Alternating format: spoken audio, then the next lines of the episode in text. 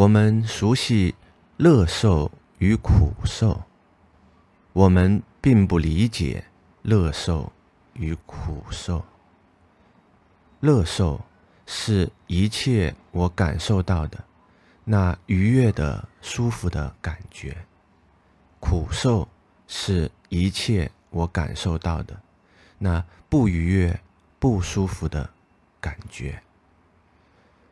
若身体中有任何愉悦、舒服的感觉升起，那便是我感受到乐受；若身体中有任何不愉悦、不舒服的感觉升起，那便是我感受到苦受。若身体中有任何愉悦、舒服的，或是任何不愉悦、不舒服的，感觉升起，那便是我有所感受。我们认知宇宙，认知动物与人体，认知社会与自然。在这里，感受是认知的对象。我们认知感受。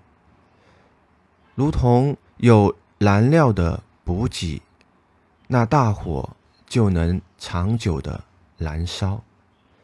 苦受有因有缘而升起，当燃料耗尽了，那大火就会熄灭。苦受有因有缘而止息。认知。